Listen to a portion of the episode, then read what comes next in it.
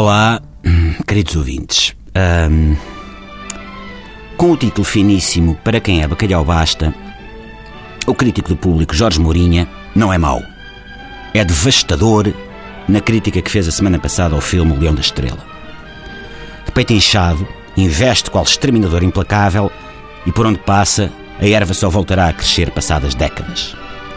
Coisa, assassina, cinismo hipócrita e merceeiro são apenas, apenas, alguns dos mimos com que ele nos presenteia.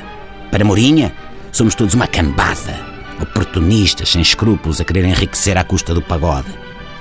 Mourinha faz uma coisa que é manipulador. Retira frases que são da exclusiva responsabilidade dos personagens e faz parecer que refletem a opinião de quem fez o filme. Género, o personagem diz não sei quê e vai ele, ei, eles até acham que ele não sei quê.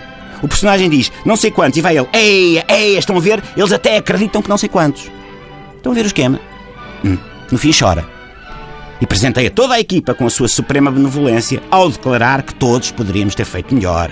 Percebe-se? Não vai ainda o Leonel Vieira fazer alguma coisa de qualidade, segundo os padrões politicamente corretos e marados pelos quais o Mourinho se rege. Ao menos assim fica protegido. Eu disse! Eu disse que ele era capaz de fazer melhor no fim da crítica, hein? eu disse. O problema aqui é como é que Mourinha, conhecido pela sua prosa anémica, se transforma neste animal feroz, neste homólogo de José Sócrates quando se trata de escrever sobre comédia. Hum. Ao que parece, e segundo reza a lenda, isto aconteceu a seguir a um incidente que marcaria a vida intelectual e cinéfila de Mourinha para sempre e que posteriormente o levou a adotar uma posição de extrema inflexibilidade e de ortodoxia rigorosa no que respeita à comédia em filme. Que ainda hoje granjeia uma aura de grandeza entre os seus colegas do Y.